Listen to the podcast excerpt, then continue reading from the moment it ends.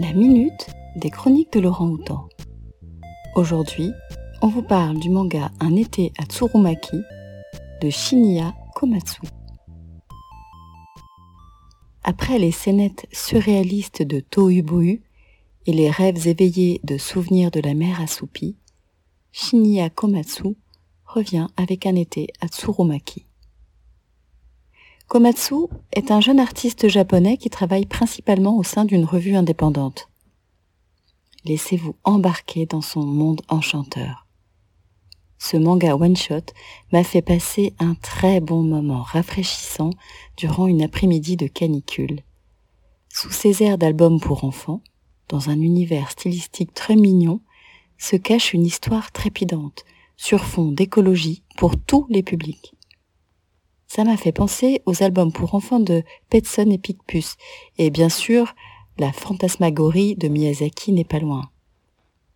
Les vacances d'été débutent à peine pour Mitsuru, qu'il doit déjà retourner chercher son sac à dos oublié à l'école. À huit ans, ce garçon est toujours la tête dans la lune, ce qui ne manque pas de faire rire ses camarades d'école. Seul dans la classe, il va découvrir qu'il peut communiquer avec une jacinthe d'eau, ou plutôt les êtres merveilleux qui y vivent. Cette faculté va lui révéler le monde parallèle des végétaux avec leurs lois et divinités. En emportant par hasard une fleur de passiflore ou une version proche, des événements étranges vont avoir lieu, comme la croissance exceptionnellement rapide des plantes, quels sont les liens entre les deux mondes?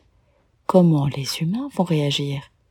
Des rebondissements en cascade, du fantastique avec un soupçon d'utopie, de l'humour bon enfant, pour une belle fable teintée d'exotisme. La Minute des Chroniques de Laurent Houtan, un podcast des bibliothèques de la ville de Lausanne. La chronique du jour vous est proposée par Alice.